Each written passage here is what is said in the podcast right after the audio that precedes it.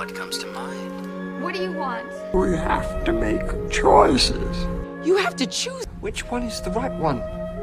What do you want? It's not that simple. What It's... do you want? Make your choice. Bienvenue sur Le Choix de Marie, le podcast ciné qui vous donne tout simplement des idées de films à regarder. Sans spoiler ni prétention, je partage chaque semaine avec vous les films que j'ai vus pour faciliter votre dilemme du On regarde quoi? Salut à tous, j'espère que tout le monde va bien. Une bonne semaine ciné comme on les aime cette semaine avec un bon rythme, mais surtout de belles découvertes. C'était pas vraiment le cas dans les derniers épisodes, donc je suis bien contente de pouvoir revenir à mon rythme habituel et surtout avec des choses un peu quali. Je vous propose cette semaine de découvrir trois films et une série télé. Un biopic, The Eyes of Tammy Faye, un film d'horreur, Lemb, une romance, Carole, et enfin un mot sur Squid Game quand même, il était temps. On commence avec un film en salle. J'ai été voir The Eyes of Tammy Faye, un biopic qui raconte la vie assez peu ordinaire de Tammy Faye, vous vous en douterez.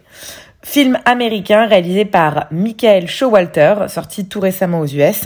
Il a déjà quelques films à son actif, mais aucun que je n'ai vu ou même que je ne connaisse. Celui-ci retrace donc l'histoire de la télé-évangéliste et chanteuse américaine Tammy Faye Messner. Dans les années 1970, Tammy Faye et son mari Jim Baker connaissent un immense succès. Leur programme télévangéliste The PLT Club lancé en 1974 est un triomphe jusqu'en 1989 lorsqu'ils se retrouvent mêlés à toute une série de scandales. C'est franchement pas une icône en France et même ici, on peut pas dire que ce soit une figure célèbre. Elle est même carrément inconnue pour euh, la plupart des gens qui ont moins de 50 ans. Mais elle a un parcours vraiment intéressant et qui valait bien un biopic pour les thèmes qu'il évoque mais aussi pour la personnalité hors norme de cette femme. On va parler ici dans ce film de comment la religion devient marketing et de la manière dont certains Américains peuvent être complètement hypnotisés par des programmes télévisés euh, hyper racoleurs. On peut tout leur vendre du moment que ça touche de près ou de loin au rêve américain. Il faut savoir qu'au moment du scandale, euh, dans les années 90, cette femme a rapidement été cancelled par tous les médias qui ont commencé à se foutre ouvertement de sa gueule et à la descendre complètement. Beaucoup de critiques, notamment sur son physique et sur son maquillage qui est assez exubérant. Jessica Chastain, qui interprète Tammy dans le film, avait un peu grandi avec ses émissions et elle a décidé de produire ce film et de monter ce projet pour lui rendre justice et hommage. J'ai trouvé que le résultat était euh, vraiment convaincant. Le film se suit avec intérêt j'étais totalement captivée par les péripéties de ce couple de Maboul, amoureux de Dieu et qui va se prendre les pieds en fait dans le tapis du succès et de l'hypocrisie religieuse. La direction artistique est flamboyante, recréant à merveille les décors et les costumes ainsi que l'ambiance des shows télévisés de l'époque. Ça fait un peu penser à Ma vie avec Liberace pour ceux qui l'ont vu. Jessica Chastain est époustouflante, complètement euh, métamorphosée pour le rôle, de même qu'Andrew Garfield qui joue son mari et qui est on ne peut plus convaincant en pasteur possédé. L'un comme l'autre, je serais pas surprise qu'il soit nominé aux Oscars dans quelques mois. Ce que je regrette un petit peu, c'est le manque d'originalité dans la narration. On suit la narration classique des biopics allant de l'enfance, au début compliqué, puis au succès écrasant, avant la chute et enfin la rédemption.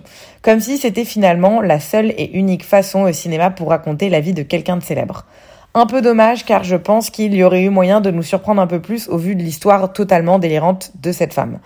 Il n'en reste pas moins que j'ai passé un très bon moment et que je n'ai pas vu le temps passer devant ce film de presque 2h10 que je vous conseille de découvrir lorsqu'il sortira en salle en France, soit le 2 février 2022. Ça fait un peu loin mais bon, gardez-le bien en tête. Deuxième film en salle cette semaine, un film d'horreur. Je pense qu'il faut vraiment que je m'en fasse un par semaine vu qu'on est dans la période pré-Halloween, ça me met bien euh, dans le mood. J'ai vu un film d'horreur islandais qui s'appelle Lemb et qui vient de sortir ici. Écrit et réalisé par Valdimar Johansson, c'est son premier long métrage et il a quand même gagné le prix de l'originalité dans la sélection Un certain regard de Cannes. Pourquoi original? Bah déjà, le plot est hyper chelou. Maria et Ingvar vivent reclus euh, avec leur troupeau d'agneaux dans une ferme en Islande. Lorsqu'ils découvrent un mystérieux nouveau-né, ils décident de s'occuper de cette étrange créature qui va affecter leur relation. Franchement, j'ai pas du tout envie de vous en dire plus, parce que moi je suis arrivée en salle ne sachant pas du tout de quoi le film parlait et je crois que c'est pas plus mal comme ça. Tout ce que je peux vous dire, c'est que c'est bien chelou et très perturbant comme film. C'est pas un film d'horreur pur et dur, mais plutôt un film qui mélange le drame naturaliste au film de genre. et je dirais même plus fantastique qu'horrifique. Ça frôle le surnaturel tout en restant bien ancré dans des paysages verdoyants de la montagne islandaise. Mais le malaise prend le dessus et grandit au fur et à mesure que le film progresse. Il est divisé en trois chapitres bien différents. La première partie, elle est quasi silencieuse et elle propose une expérience de cinéma totalement singulière. Le réalisateur vient poser le cadre et annoncer les thématiques qui seront abordées par la suite. Le deuil, l'amour, la parentalité. Le film change ensuite de trajectoire dans la deuxième partie en se focalisant sur les personnages et leurs sentiments. On bascule du coup plutôt dans un drame familial froid avec finalement assez peu de fantastique dans sa deuxième partie. Mais on y revient dans le troisième acte, apothéose de l'étrangeté avec un épilogue totalement imprévisible. Nomi Rapace et Hilmir Gwanson interprètent notre couple. Euh, lui, il est assez inconnu et elle, on a quand même pu la voir dans euh, les Millennium suédois ou alors dans le duo euh, Prometheus Alien Covenant de Ridley Scott. J'ai été franchement totalement convaincue par ce film qui non seulement présente une jolie mise en scène, d'autant plus pour un premier film, mais aussi et surtout parce qu'il parvient à proposer des images hyper troublantes qui m'ont obsédée pendant tout le film et même auxquelles j'ai continué à penser pendant les deux trois jours qui suivaient. C'est vraiment peu banal comme histoire et je suis toujours très touchée de voir à quel point la poésie peut parfois venir s'inviter dans le fantastique. Ça donne finalement euh, Lemb une fable mythologique profondément humaine qui ravira tous les films, euh, tous les fans des films Day 24 qui est assurément ma boîte de prod et de distribution préférée. Si vous kiffez Harry Astor, Robert Eggers, Yorgos Lantimos ou les frères Safdie, je pense que celui-là vous plaira complètement. C'était Lemb qui sortira en France au ciné le 29 décembre prochain. J'ai eu un film à mater pour mes cours cette semaine, Carol de Todd Haynes film américano-britannique qui est sorti en 2016 au ciné, et je ne saurais vous dire pourquoi je suis passée à côté. Todd Haynes, soit dit en passant, c'est le réal très délicat de Loin du paradis, I'm Not There ou encore Dark Waters un très grand réal, et j'avais bien entendu entendu parler de Carole, euh, mais c'est qu'aujourd'hui, dans le cadre finalement d'un cours sur la mise en scène en 2021, que je ne m'y attelle. Le film se déroule en entre 1952 et 1953 à New York et décrit la relation amoureuse impossible entre une jeune vendeuse, Thérèse, et une élégante bourgeoise d'âge mûr en instance de divorce, Carole. Très simple comme synopsis et pourtant je ne vous raconte pas la claque que je me suis prise. Tout est très délicat et soigné dans ce film. Dès le premier plan, on sent que rien n'est laissé au hasard et on part pour 1h50 de douceur. C'est assurément une histoire d'amour, mais aussi une histoire sur le courage et la force d'affirmer son identité. Il aborde les thèmes de l'homophobie et du sexisme dans l'Amérique conservatrice des années 50 au travers de cette histoire en fait tout aussi déchirante qu'inspirante entre deux femmes qui ne peuvent s'aimer. Ce qui m'a énormément marqué dans ce film, c'est l'importance du non-verbal des regards, des gestes, des, mouvements en fait du corps en général des, deux actrices. Parce que dans Carole, on vit au rythme des regards, qui dans ce film représentent beaucoup plus que les dialogues. Une émotion, un sentiment, une action et parfois un acquiescement. On vit au travers du jeu des deux actrices sans qu'elles aient tant de paroles que ça. Et c'est d'une efficacité redoutable. Je me suis retrouvée à être tenue en haleine en attendant ce hochement de tête qui fera tout basculer euh, dans le film, le faisant passer finalement d'un côté ou de l'autre du dénouement de l'histoire. Grande importance aussi de la musique du coup dans ce film qui est totalement euh, envoûtante, mais aussi au risque de me répéter, de la mise en scène qui permet de faire briller les deux femmes. L'une comme l'autre sont absolument parfaites. Kate Blanchett nous prend au trip au moindre battement de cils. C'est vraiment une des meilleures actrices qui soit. Elle est totalement convaincante ici en bourgeoise. Et Rooney Mara, mais en fait, qui ne tomberait pas amoureux d'elle dans ce film? Elle est extrêmement touchante dans ce rôle qui est volontairement un peu en retrait, mais tellement riche. Elle m'a vraiment fait rêver. J'ai l'impression que ce personnage est un peu euh, mon opposé. Il y avait quelque chose de très apaisant à la regarder. Elles étaient toutes les deux d'ailleurs nominées aux Oscars cette année, en plus de meilleur scénar, meilleure photographie, meilleur costume et meilleure musique. Je crois que c'est clair, on est sur un véritable chef-d'œuvre. C'était absolument euh, délectable de passer mon samedi soir devant ce film. Je vous le recommande euh, plus que chaudement si vous ne l'avez pas vu. Et il est par ailleurs facile à regarder car il est dispo en streaming sur Amazon Prime et Salto. C'était Carole de Todd Haynes. Bon, et pour finir, il était quand même temps que je parle de Squid Game. Si j'avais pas eu autant une vie de nomade ces dernières semaines, je pense que je l'aurais bingé euh, en quelques jours au moment de sa sortie. Mais non, euh, j'ai fini avant-hier ce phénomène coréen dont tout le monde ne fait que parler depuis trois semaines. Créé par Hwang... Wow Alors là, Hwang Dong Hye-young, est diffusée dans le monde entier sur Netflix depuis le 17 septembre. C'est la série Squid Game.